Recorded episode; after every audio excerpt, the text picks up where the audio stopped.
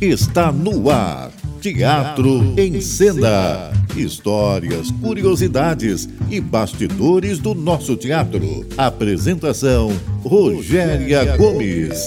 Sempre um grande artista convidado aqui na Roquete Pinto, a rádio que liga o Rio. Olá, ouvintes do nosso Teatro em Cena, que bom ter vocês por aqui mais essa quinta-feira. Como vocês já sabem, Teatro em Cena está no ar toda quinta-feira, de quinta para sexta-feira. E eu, Rogéria Gomes, estou por aqui trazendo o melhor do teatro para você. A gente espera estar fazendo sempre um programa diferente, trazendo as curiosidades, os bastidores e a trupe do teatro.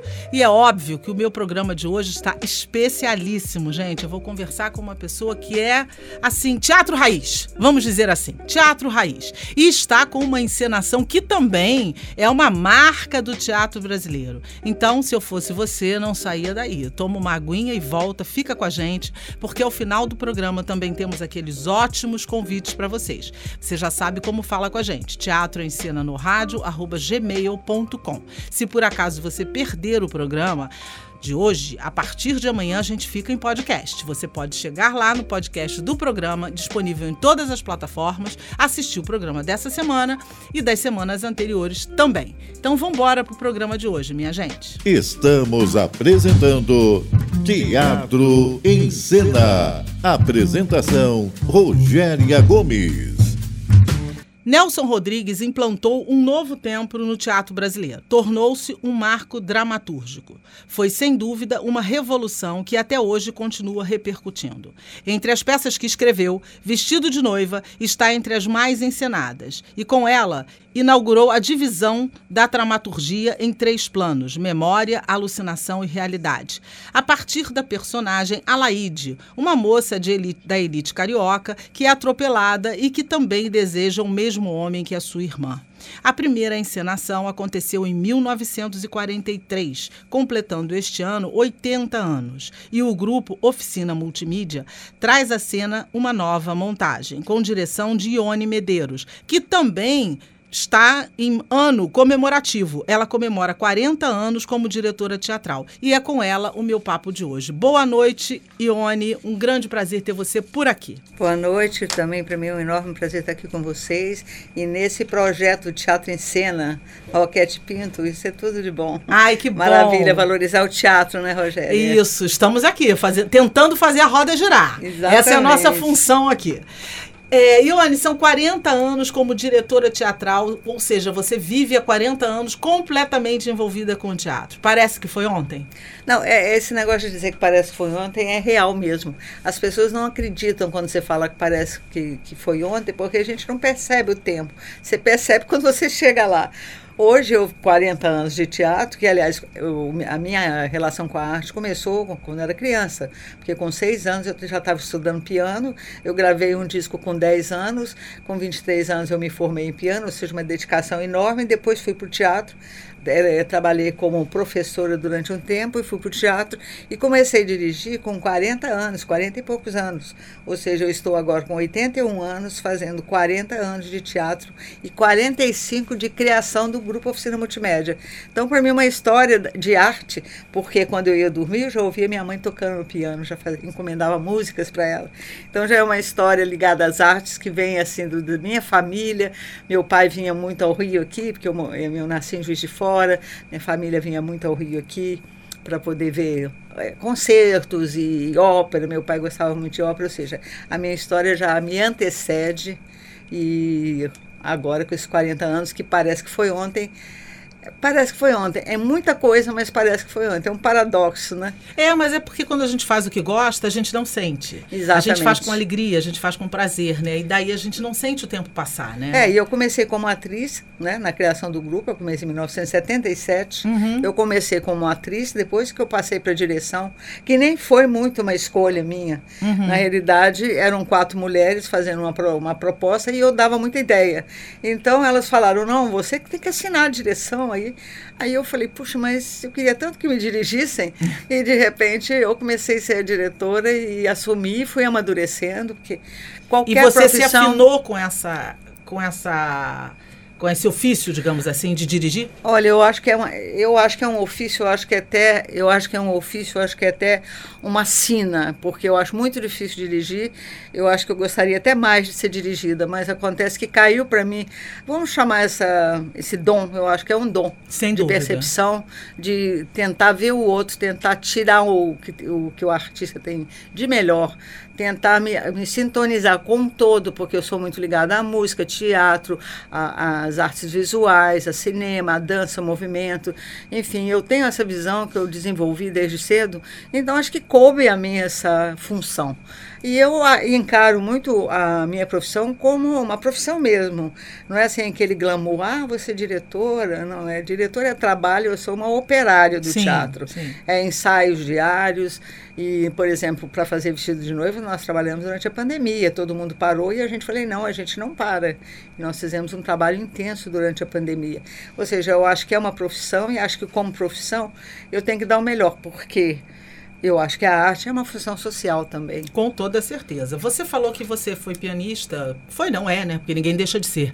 Mas estudou muitos anos, se formou e depois você foi para o teatro. O que te fez eh, deixar o piano, ou pelo menos a música, de lado e seguir pela, pela trilha do teatro? Olha, principalmente o fato de que o teatro é uma arte coletiva. E para mim, o piano, que aliás, qualquer instrumento você po- pode ser coletivo a partir do momento que você trabalha com música de câmara, com orquestra, com duos, trios.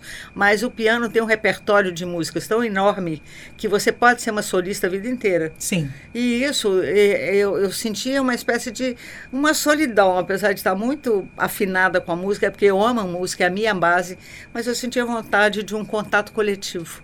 E o teatro é a arte do coletivo, né? E eu Total. gosto é de mais gente no teatro. Por mim, eu adoraria, assim, eh, ensaiar com 10 pessoas, 12. né? Esse grupo está com 6 pessoas, mas eu já tive elencos maiores. Então, essa arte do coletivo, de troca, de ver o que o outro pensa, de não é bem um criar junto, mas é de sintonizar com a expressividade do outro, eu acho isso muito rico. Com certeza. Então, eu, eu gosto do. O que me levou a sair do piano, que é mais individualista, e ir para o teatro foi essa vontade de lidar com o coletivo. Quando você começou a ser diretora, você abandonou a carreira de atriz ou você acumulou? Durante um tempo, acumulei até um dia, eu estava tão desesperada no palco, sofrendo, porque eu queria ver tudo que estava acontecia, e sofrendo para me dirigir, eu falei, é muito sofrimento, eu vou deixar de gostar de fazer isso, então vou optar por dirigir, porque eu acho que eu preciso dirigir. Então, é uma demanda de direção é, É, muito grande.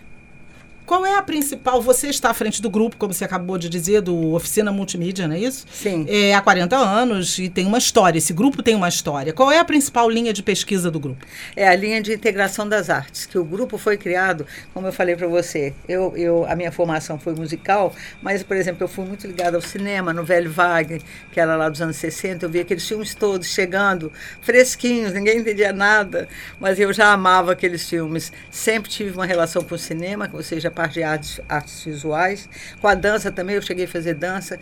Então, assim, é, a- e de repente apareceu o Rufo Herrera, que é um compositor argentino, que, tá, que foi para BH e num festival de inverno da UFMG, ele criou um grupo que chamava Arte Integrada, criou um curso, aliás, que chamava Arte Integrada. Eu fiz o curso e falei, puxa, é isso que eu quero. É isso, eu quero fazer um teatro, uma encenação que possa abranger todas as expressividades, a dança, o movimento, o som, a plasticidade. E isso me encantou e foi assim que eu comecei. E assim, tanto é que os meus espetáculos são poucos os- os espetáculos que são focados no texto. Sim. E assim, uma, uma parte aqui para dizer que durante muito tempo ninguém considerava que a gente fazia teatro. Porque o teatro era muito voltado para o texto como uma, a forma É, prioritária a palavra como principal. A palavra. E a gente É. não fazia isso. Entendi. Vamos para a pergunta do internauta que o bloco está terminando. Qual o espetáculo mais complexo que você já dirigiu e por quê? Quem pergunta é a Vivian Lourenço. Vivian, obrigada pela pergunta. Um beijo carinhoso para você. Olha, eu vou te dizer que foi vestido de noiva. Porque é, todas as outras peças que eu fazia, é, eu, eu fiz Bernarda Alba, Alba, que foi pautada no texto de Garcia Lorca, mas tinha uma estrutura mais linear, era mais pal- palpável, vamos dizer assim, mais, complexo, mas não tanto. Quando vestido de noiva, que foi uma indicação do meu assistente, Jonathan Horta Fortes, e eu tive dificuldade, eu, eu li muitas vezes, muitas vezes, eu fiz muitos roteiros para lidar com aquela situação de você ter um triângulo amoroso e uma situação emocional contada por uma pessoa que está quase morrendo.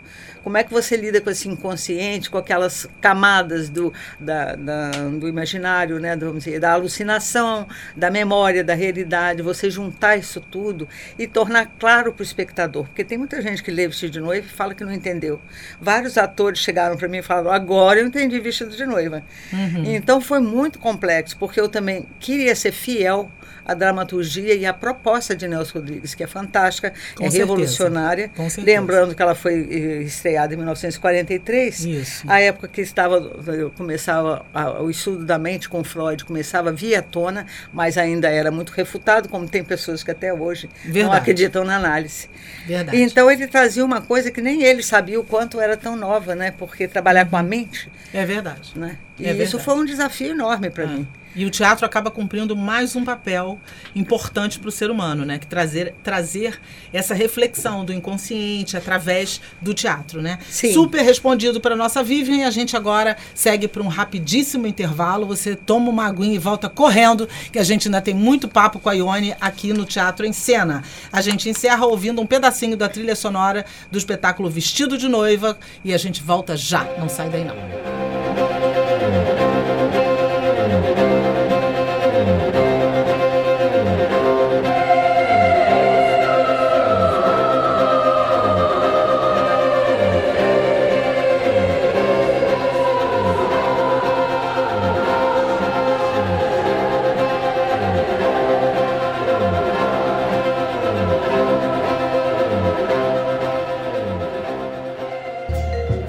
Voltamos a apresentar Teatro em Cena. Voltando com o nosso Teatro em Cena de hoje, eu estou conversando com a diretora Ione de Medeiros, que completa 40 anos de atividades à frente do Grupo Oficina Multimídia. E ela está encenando, dirigindo o espetáculo Vestido de Noiva, que a gente vai falar já já. E é óbvio que você não vai sair daí para ouvir o nosso papo, para ficar com a gente. Obrigada pela sua companhia aí com a gente. É, Ione, você nasceu em Juiz de Fora, como você disse, mudou para Belo Horizonte em 67. A sua história com o teatro começou em BH ainda pequenininha. California Não foi isso que você falou? É, é, em BH não, desculpa, em Juiz de Fora. E aí você foi para BH e lá que você começou a estudar teatro? É, na realidade ela começou em Juiz, de, em Juiz de Fora, porque eu nasci lá e filha de minha mãe era pianista, como eu disse, então a minha relação com a arte começou lá.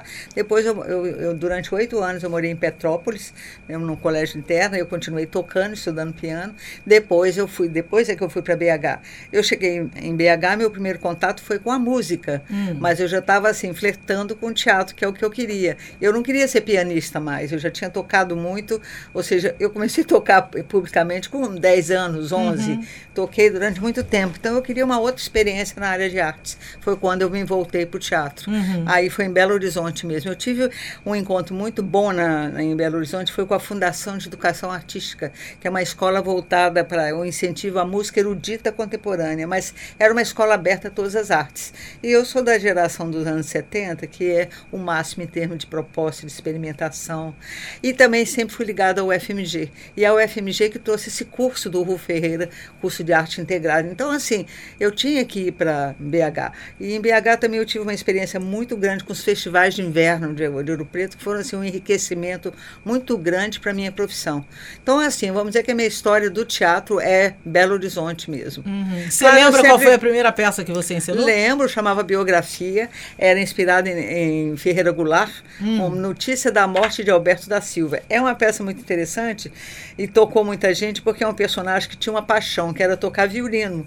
Só que a vida dele, ele nada que ele conseguia, ele, nada que ele queria, ele conseguia. Então ele não casa com a namorada que ele queria, ele não tem o emprego que ele queria, ele não acaba se casando, vai largando a profissão, começa a estudar, tem um diploma que ele não queria, de repente ele se casa, a vida dele esvazia, e aí acaba o personagem com a frase maravilhosa de, do, do poeta dizendo que Ferreira Goulart dizendo que ele foi como um um fio de água que não chegou, um fio de água que não chegou a ser rio. Ele foi como um fio de água que não chegou a ser rio. É muito importante isso, né? Porque, na realidade, o desejo é um fio de água, mas para chegar a ser rio, rio Então as pessoas ficavam tocadas, porque assim, puxa, eu tenho uma vontade aqui dentro, mas como que essa vontade vai se transformar numa coisa continuada, que está pulsando, que está crescendo, né?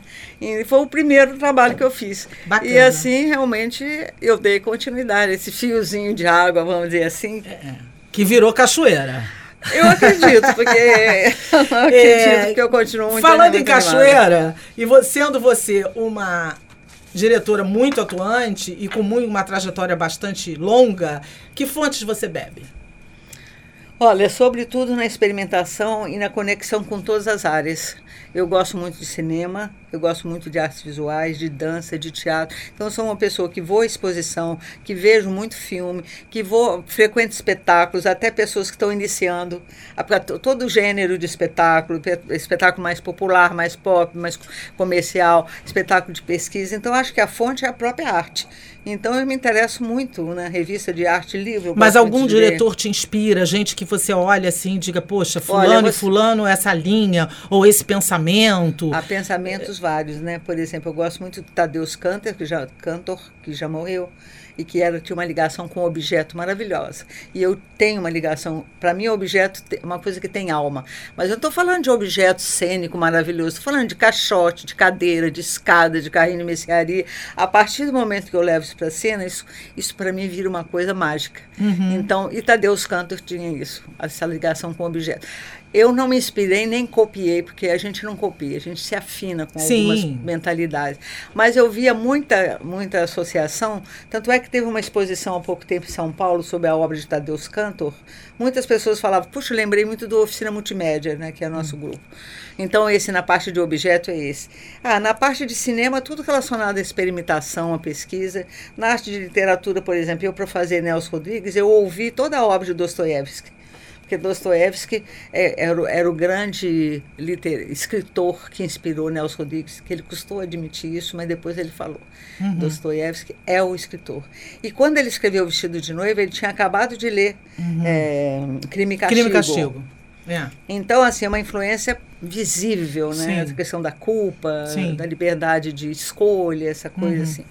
E eu achei maravilhoso. Então, eu vou dizer que as artes todas me inspiram. Uhum. Você é uma mulher e numa função de liderança, porque dirigir é uma função de liderança. A gente queira ou não, a gente está ali para, numa encruzilhada da vida, ter que decidir, né? O diretor é o cara que acaba decidindo, ou seja, são 40 anos que você está, está nessa função. Você já sofreu algum tipo de preconceito por ser mulher numa função de liderança? Olha, eu vou falar uma coisa que eu acho difícil dizer assim: a mulher costuma culpar muito os homens das suas limitações. Eu culpo as próprias mulheres, que a mulher ainda é muito presa à maternidade, a casamento, a filho, a tomar conta de casa, a ser responsável pelo bom andamento da casa, não é isso? É a que pensa, que não desequilibra, que tem que estar sempre firme. A Eu tenho filho, acho que todo mundo que tem filho sabe disso. Agora, a arte é uma coisa que desarruma.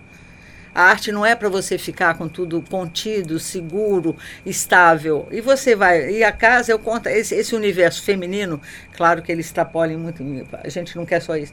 Esse universo feminino, ele, ele exige o contrário. Então, acho que a gente tem que se libertar disso. Mas você sofreu preconceito, algum tipo? Eu acho que não. Acho que assim, a- a- o mais difícil para mim foi me libertar dessas entraves, de romper com isso. Compromissos assim, de família que eu deixei de ter, compromissos com, até com filhos que eu deixei de ter, e poder assim, cumprir essa função que eu queria, eu queria ter filhos, e, e me dedicar à arte com muita liberdade, lidando com esses caminhos imprevisíveis. Agora, é claro que eu não estou dizendo que não existe machismo e que o homem sempre é mais, é, é mais visível, vamos dizer essa palavra. E até mais aceito, muitas Até mais vezes. aceito, mais visível, mais bem acolhido e mais atirado, porque a mulher não é estimulada a ser atirada. Então, acho que isso é uma coisa nossa. Mas eu acho que a gente, para mudar, tem que lidar com as Com nossas certeza, limitações, né? Com certeza. Você está falando na questão da transformação que o teatro dá? Porque, de fato, o teatro é uma arte profundamente transformadora. Você acredita que o teatro está usando esse lugar de fala para transformar o seu tempo? O tempo hoje, agora? Ah, eu acredito muito, porque eu acho que a, o, eu acho que a arte nos atinge de uma forma muito mais eh, potente do que qualquer teoria. Né? Porque a gente fala muito de lutar por direitos, lutar por direitos humanos, lutar por preconceitos, mas quando você traz isso para a arte, isso, isso se torna, eh, vamos dizer, real. em, formato de história, em formato de arte, em formato de cena, em formato de desenho, isso te atinge, porque a gente, a gente é volta, o ser humano precisa de arte. Ele nasceu já se expressando com desenhos, com sons, antes de ter uma escrita, antes de falar. É o nosso veículo de comunicação. Então, o que chega mais perto da gente é a arte. Por isso que a arte é tão proibida em épocas de ditadura, porque ela tem um poder de penetração tão grande e de transformação que é a área que é mais cortada. Chega um ditador, o que, que ele faz? Corta recursos, é, põe censura e, enfim, quer manter um pensamento direcionado para aquilo que ele quer. Sim. E é porque a arte é a transformação transformadora. Sim, toda ela é Porque ela faz pensar, né? Faz pensar. Quais os nós que você precisa desfazer nos atores? É, medo de errar, compromisso com sucesso e falta de desejo de mudar. Sabe? Eu acho que os atores querem fazer um sucesso, querem repetir personagens, querem repetir peças, e comigo isso não tem jeito, porque eu não tenho peça em repertório. Eu tenho muitas peças montadas, nunca repeti uma peça. Não é porque eu não gosto delas, é porque eu passei. Então, me, algumas peças tiveram mais repercussão, outras menos, e não é isso que. Eu não me apoiei nisso para seguir meu caminho. Eu gosto de ir para frente. Sempre tem alguma coisa que eu acho que eu ainda não conheço. Então, eu acho que é, essa questão, questão, até já vou entrar nesse assunto de envelhecer, você achar que sabe. Eu sempre ainda dou, dou um espaço muito grande para o não saber, uhum. que eu acho que me move eu não saber. Então, eu quero experimentar alguma coisa que eu ainda não sei. Então, o que eu já sei, eu já fiz. Sim. E acho que o ator precisa ter isso também. Uhum. Até para sintonizar com o diretor que gosta de mudança, porque com os certeza. atores que trabalham comigo sabem que eu adoro mudar. Só desde a estreia até essa o nosso dia de hoje, eu já fiz várias mudanças e faço às vezes de um dia para o outro. Onde é que reside o bálsamo do teatro para você? É, na criação, né? Eu acho que o Tarkovsky, que é um cineasta russo que eu amo, adoro, ele falou uma vez uma frase, sem tocar nesse ponto da religiosidade, mas ao mesmo tempo esbarrando nele, que quando você cria, você, você cria uma sintonia com Deus, no sentido de criação. Sim. De você dá origem para alguma coisa. E eu acho que eu descobri, sintonizei com essa frase, porque eu acho que assim, eu, eu que dei muita aula para aluno, quando o aluno tem uma ideia, que uma ideia é uma criação, é onde dá uma felicidade tão grande. Quando você cria, descobre um caminho, uma novidade, isso te deixa tão feliz que é assim uma, é uma espécie de uma divindade no sentido de único, né, de Sim. potente. Sim. Então é na criação, não tem nada. Meu, as pessoas que trabalharam comigo, quando saem falando que elas têm mais saudade não é dos espetáculos, é de toda a experiência criativa, de improvisações que eles fizeram. Muitos vão descobrir isso lá na frente, mas o que eles levam dentro deles. Que legal é experiência é. criativa. Eu costumo dizer que o teatro, por ser a arte do coletivo, você esbarra muito na, no conceito de encontrar Deus de alguma forma, porque você desenvolve uma coisa chamada comunhão. Porque você está com, com, com, outras pessoas comungando da mesma coisa, do ah, mesmo isso também, ideal, né? Sentido. E você está fazendo com o outro aquilo que você pode fazer sozinho, mas não quer fazer sozinho. Né? Exatamente. Né? Isso, e, é, e o saber coletivo faz, faz, faz o jogo, né? Pergunta do internauta para você que o bloco tá estouradíssimo e o nosso técnico vai brigar comigo.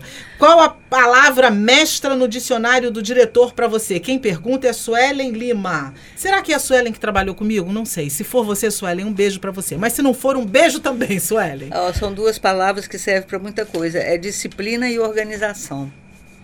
Eu acho que são as palavras-chave, porque você pode ter muito talento, pode ter muita vontade de fazer teatro, mas se você não tem disciplina e organização, desiste, porque não vai fazer. Não tem esse glamour de dizer a intuição, o prazer, porque tem horas que você não tem prazer nenhum, tem horas que é muito difícil. Então você tem que continuar. Foi o que aconteceu na pandemia. Eu acho que nós tivemos um espetáculo em vídeo paralelo, porque a gente teve a disciplina de continuar. Não discutir, ah, estou muito triste, estou muito deprimida, mas o mundo continua. Sim. Então, isso acho frases preciosas, disciplina e organização, palavras preciosas. Certíssimo. Então a gente encerra o bloco ouvindo mais um pouquinho da trilha sonora do espetáculo Vestido de Noiva com o grupo Oficina Multimídia e a gente volta já. Não sai daí que é bem rapidinho e ao final aqueles ótimos espetáculos para vocês. Não perde não, a sua companhia é importante pra gente. Fica por aí.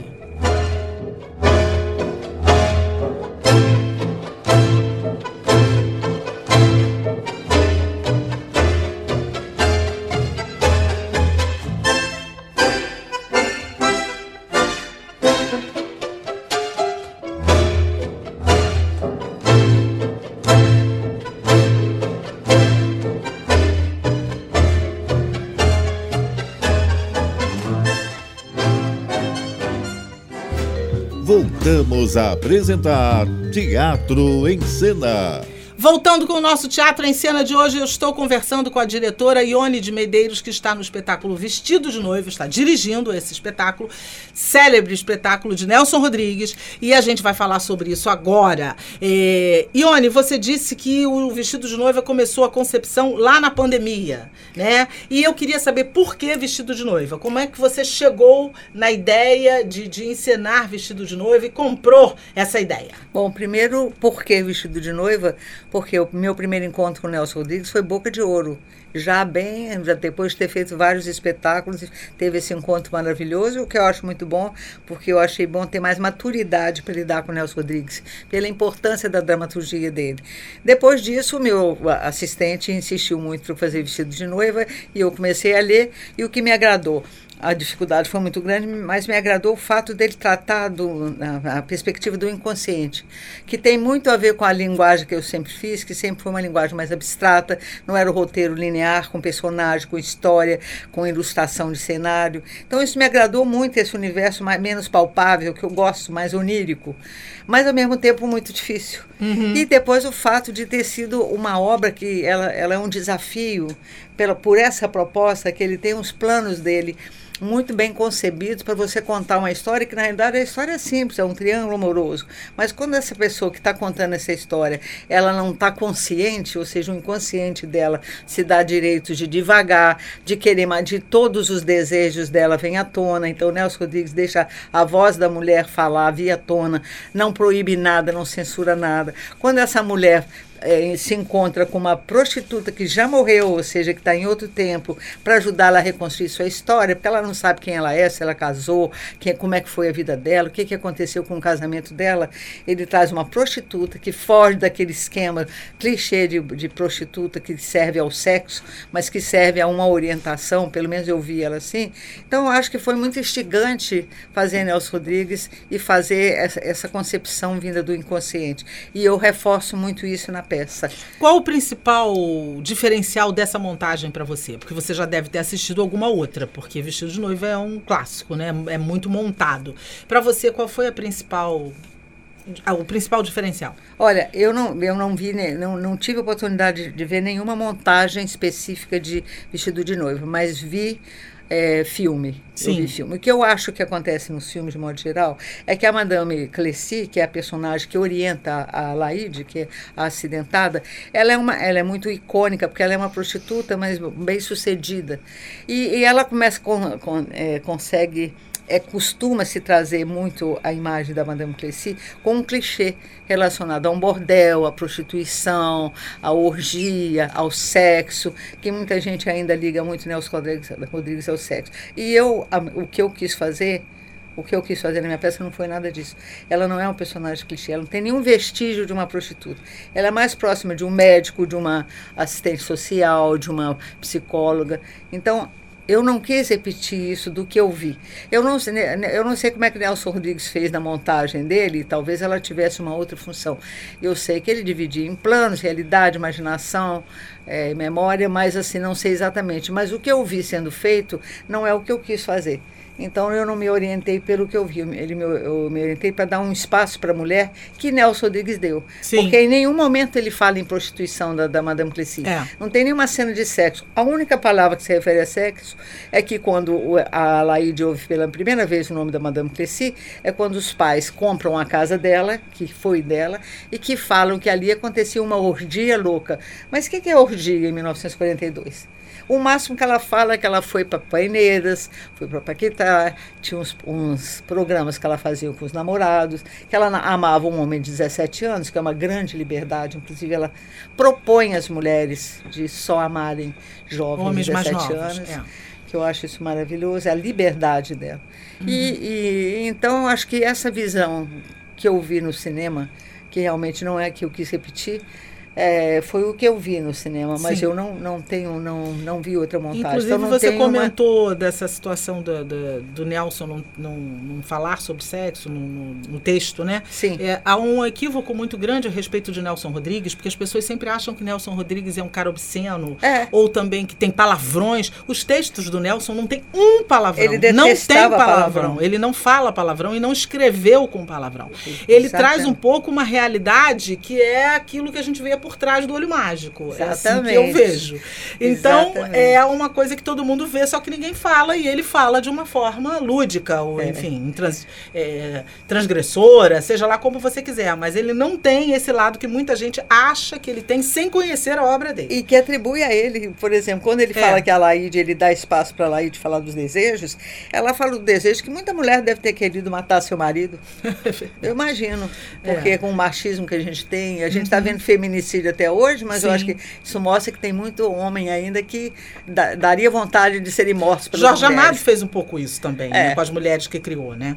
É, qual é o segredo de manter um grupo em atividade por tanto tempo? Ah, eu acho que essa, é como eu falei, muita disciplina em um sentido de que a arte é uma profissão. Eu acho que, a que eu ser diretora de teatro é uma profissão.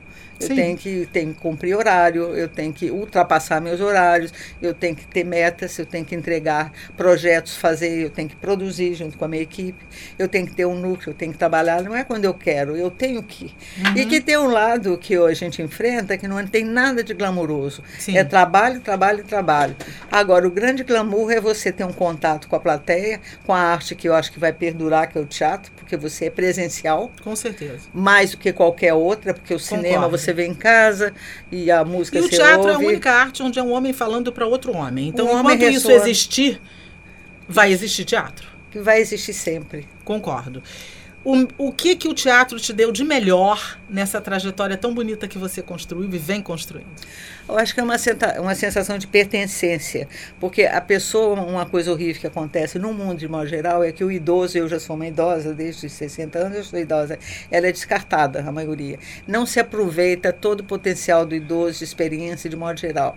Ainda o jovem, ultimamente, é o espaço para o jovem. Claro que o, o jovem tem que ser o espaço, mas eu acho que agora está começando com essa questão do etarismo, esse, eh, essas, vamos dizer, estão vindo à tona as questões que eu acho que podem mudar o mundo.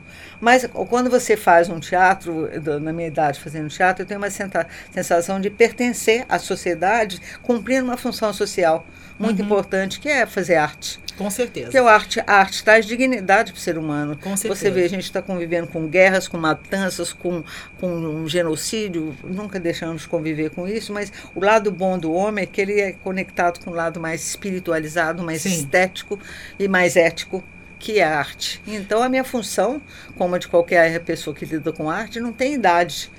Eu acho que aquele Okuzai, que é um, é um pintor japonês que eu amo, ele falava que até o que ele fez até 70 anos não tinha valido nada. A partir Aham. de 70, ele tinha planos para 70, 80, 90, 100. E quando ele tivesse a idade mais avançada, ele com um traço falaria tudo que ele queria É fazer. isso aí. A Bibi, quando foi fazer os 50 anos de carreira dela, que ela fez um concerto, ela disse: Gente, eu tô tendo a sensação que estou estreando agora. Ah, mas essa Então- frase é a mais bonita que você podia falar é? para mim. É, se você puder dizer assim, numa palavrinha, a cereja do bolo do teu espetáculo, qual é dessa encenação de vestido de noiva, para aguçar ainda mais o nosso ouvinte para assistir? Ousadia. Tá dito. Então, agora a pergunta do internauta para você.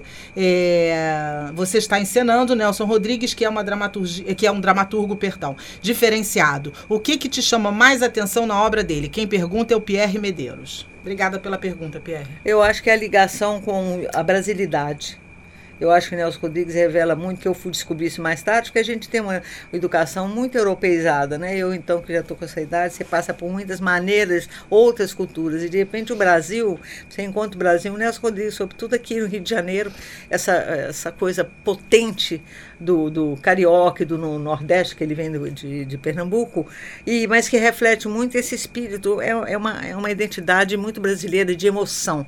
É, ele mexe, ele toca na emoção, que é uma característica fundamental no brasileiro.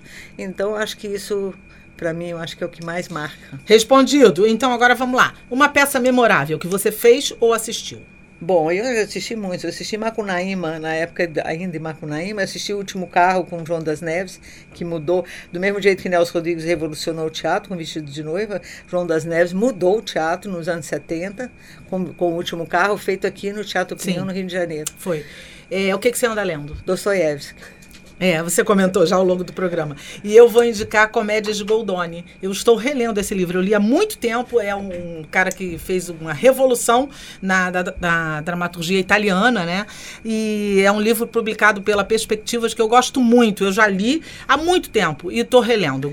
Indico. Agora chegou a hora da nossa dica da semana. A minha dica vai para o espetáculo Funny Girl. Estamos na época dos musicais, né? Muitos musicais em cartaz, é, que fala da história da Fran Bryce, que era uma, uma atriz atriz que sonhava ser, ter muita fama. É um espetáculo da Broadway, é, encenado em 1964 e está no Teatro Casa Grande. Eu super recomendo. É bem Broadway mesmo, mas é lindo, é maravilhoso, um elenco incrível. Heriberto Leão e um grande elenco. Gente, eles estão sextas às oito e meia da noite, sábado em dois horários, cinco e oito e meia e domingo às seis e trinta. Eu super recomendo. A sua dica qual é, querida Ione? É, é o avesso da pele. Inclusive um dos motivos porque ele cita Dostoiévski e o crime Castigo e, o personagem Raskolnikov para falar dessa questão da violência e da como que a pessoa lida, lida com a violência e com a culpa. Ótima dica. Minha gente, agora chegou a hora que todo mundo fica esperando. Então você que está aí do outro lado já sabe. Escreve aí pra gente. Teatro em Cena no Rádio, arroba gmail.com. Porque o primeiro ouvinte que escrever pra gente vai ganhar um par de convites para Vestido de noiva de Nelson Rodrigues no CCBB de quarta a sábado às 19 horas e domingo às 18 horas, última semana. Corre, Aproveitem. minha gente. Escreve rápido pra gente. Teatro em cena no rádio, arroba gmail.com. O segundo vai ganhar para 80, década do Vale Tudo. É um musical também que fala da década de 80, com a presença da Sandra de Sá. E o terceiro vai ganhar Avesso da Pele. Então, tem gosto para todo mundo. Queria agradecer muito a sua participação no nosso programa, Ione. Muito obrigada por ter vindo, obrigada pela contribuição tão rica e tão é, extraordinária que você vem prestando ao teatro brasileiro.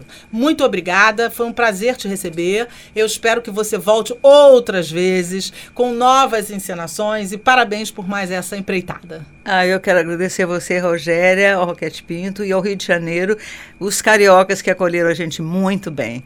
Como sempre, esse casamento carioca-mineiro dá, é, certo, dá certo dá e funciona. Certo. Obrigada funciona. a vocês, beijo para todos, sejam bem-vindos. Isso.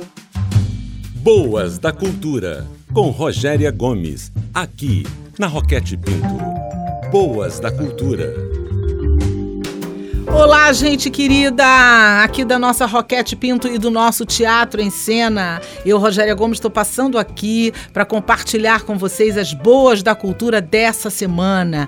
A gente tem sempre muitas dicas interessantes, espetáculos gratuitos, tem coisa para todo gosto. Pega aí o teu bloquinho, o teu celular, grava, anota, faz qualquer negócio, mas não perde.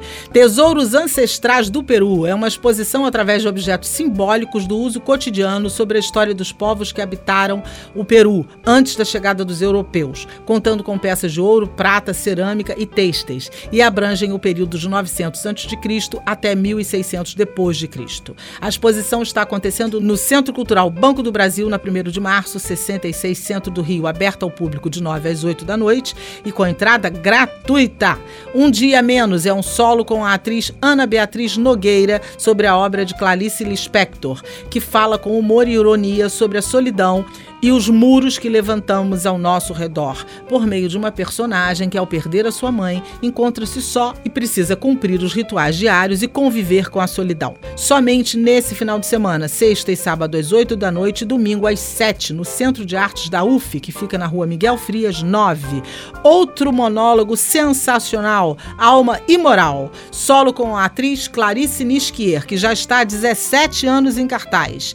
E esse final de semana somente vai estar na Cidade das Artes.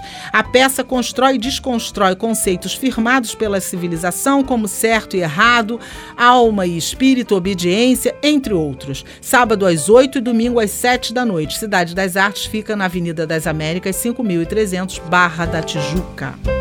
Para a criançada, O Pescador e a Estrela, um musical infanto-juvenil que aborda a história de um jovem pescador que embarca em uma jornada lúdica para resgatar o seu amor. Eles estão sábados e domingos às quatro da tarde no Teatro Ecovila Rehap, no Jardim Botânico 1008, dentro do Jardim Botânico, no Corredor Cultural. Grupo Acorda, um coletivo de música que celebra o grande compositor Pixinguinha, em apresentação única com repertório de sucessos do maestro que foi um ícone da música brasileira. Apresentação somente dia 5 do 11, no domingo próximo, às 11 da manhã, no Salão Assírio, no Teatro Municipal, que fica na Praça Floriano, eh, no centro do Rio, com preços populares. Era de Medeia traz à cena a peça que se passa durante os ensaios de uma adaptação da tragédia Medeia, que é um clássico texto de Eurípides, que se torna pano de fundo para vários assuntos, entre eles o machismo e abuso de poder. No elenco, Isabelle Nassar e Eduardo Hoffman, com supervisão artística de César Augusto. Eles estão terças e quartas às sete da noite no Centro Cultural da Justiça Federal, que fica na Avenida Rio Branco 241, no centro do Rio. Helena Blavatsky traz ao palco a história da importante pensadora russa do final do século XIX que buscou ampliar o diálogo entre a religião e a ciência, influenciando personalidades de diferentes áreas do conhecimento. Em cena, a atriz Beth Zalkman, com direção de Luiz Antônio Rocha. Teatro dos Quatro, no Shopping da Gávea, que fica na Marquês de São Vicente 52, na Gávea, às sextas e sábados às 8 da noite e domingo às 7. E só neste sábado, dia 4, a cantora e atriz Evelyn Castro sobe ao palco do Teatro Prudential para o show Evelyn Castro canta Tina Turner. É uma homenagem à cantora e um espetáculo que traz os grandes sucessos e clássicos da cantora Tina Turner. Às 8 da noite no Teatro Prudential, que fica na Rua do Rússio 804, na Glória. Muito obrigada a você mais uma vez. Eu aproveito para agradecer aos nossos técnicos, ao Bruno, que está aqui de volta hoje, nosso Bruno, a nossa produção, aos nossos parceiros e a você ouvinte que está com a gente toda semana, de quinta para sexta, meia-noite, aqui na Roquete Pinto. Minha gente, a gente encerra agora ouvindo mais um pedacinho da trilha de Vestido de Noiva. Um beijo carinhoso para vocês, boa noite e até semana que vem. E vamos ao teatro.